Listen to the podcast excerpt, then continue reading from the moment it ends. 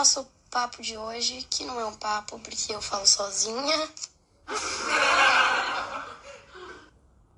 É, a gente vai ter um tema diferente, um tema sobre arte, e a gente vai falar sobre.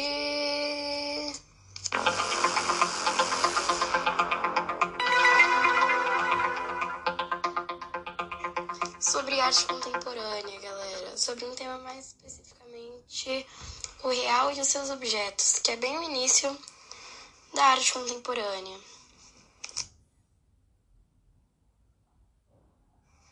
Bom, a gente entra logo nos, no início dos anos 60, onde a gente ainda podia pensar que as artes, as obras eram divididas em duas categorias, que eram a pintura e a escultura. E depois de um tempo, a gente começa a ter algumas coisas cubistas, algumas colagens, é, umas performances futuristas vão ser muito faladas é, hoje nesse podcast. Alguns eventos dadaístas que já tinham começado a desafiar essa, essa questão mais, mais dual assim, da arte, né?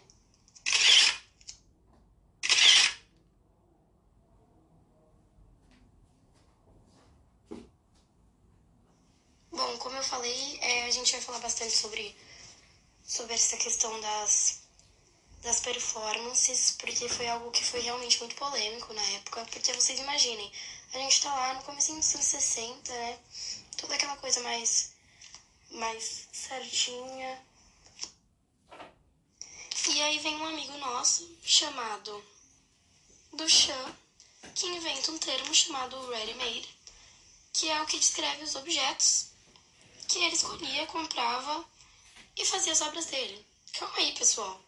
O que que tá acontecendo? A gente tá acostumado a ver o quê? Pessoalzinho de aventalzinho pintando os seus quadros e aí chega esse cara e fala: Ah, eu vou comprar um carro, vou amassar a lotaria, vou jogar um sangue, uma, uma tinta vermelha, uma roupa de cama, uma parede e, e isso daqui vai ser vai ser uma obra de arte. E foi isso que ele fez. Ou então também, a gente tinha vários artistas assim, como o Rauschenberg, que usava essas carrocerias de automóvel, é... e, e vários outros. E tinha alguns que usavam coisas assim que eram. que é polêmico pra gente até hoje, como por exemplo, usava cocô dentro de um pote.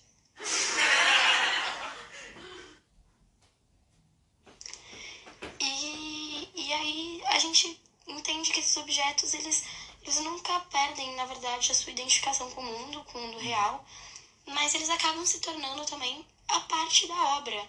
E, e aí a gente tem essa ideia que é, que é embutida nessa palavra, que se chama assemblagem.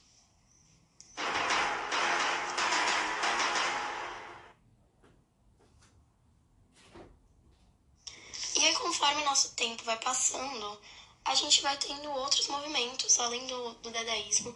É, a gente começa a ter o neo-dada, que é uma reinvenção do dadaísmo.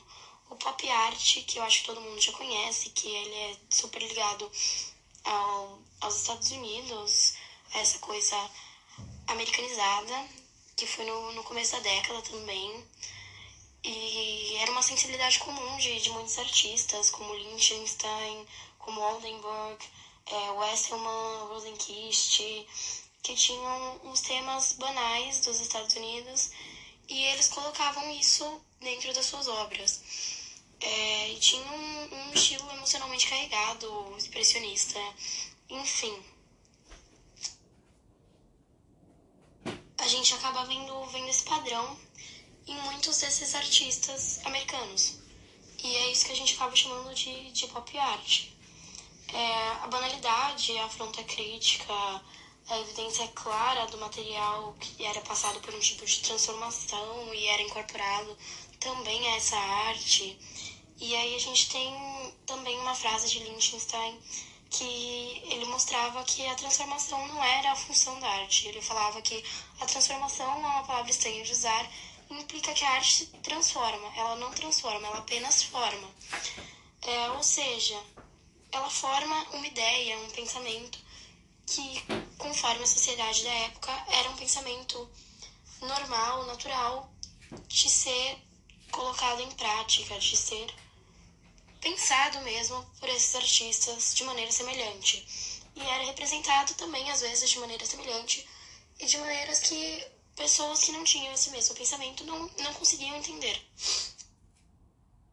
E aí é por isso que a gente vai ter alguns artistas que vão usar essa pop art como, como uma interferência em algum local. A gente vai ter as pessoas que pintam, é, as pessoas que fotografam.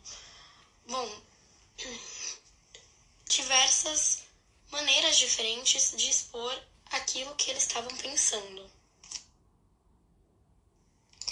E aí, é, em sequência disso, a gente tem também a arte cinética, que era algo construída pelo construtivismo, é, que tinha um interesse mais particular, assim, era mais localizado na França.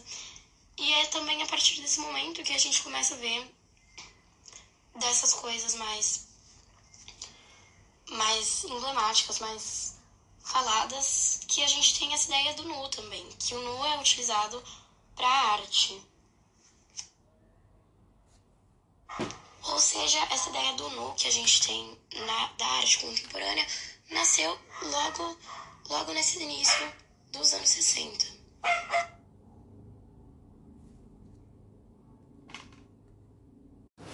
Agora falando de minimalismo nas artes plásticas. Ele surgiu mais ou menos na década de 50, quando um grupo de artistas pegou alguns elementos para fundamentar suas obras e abusaram pra caramba de visuais criados a partir de elementos, poucos elementos assim, com números de cores pequenos também. Bem simples. Era totalmente sobre formas geométricas simples, puras, simétricas e repetitivas. É uma forma de arte que pode ser bidimensional ou tridimensional. E aí também tem geralmente ausência de emotividade. O minimalismo foi um movimento de caráter não referencial, ou seja, ele tenta, tentava atingir as formas de maneira pura. E ele representava uma nova forma de apreciação da arte justamente por ser tão abstraído em comparação com outros movimentos.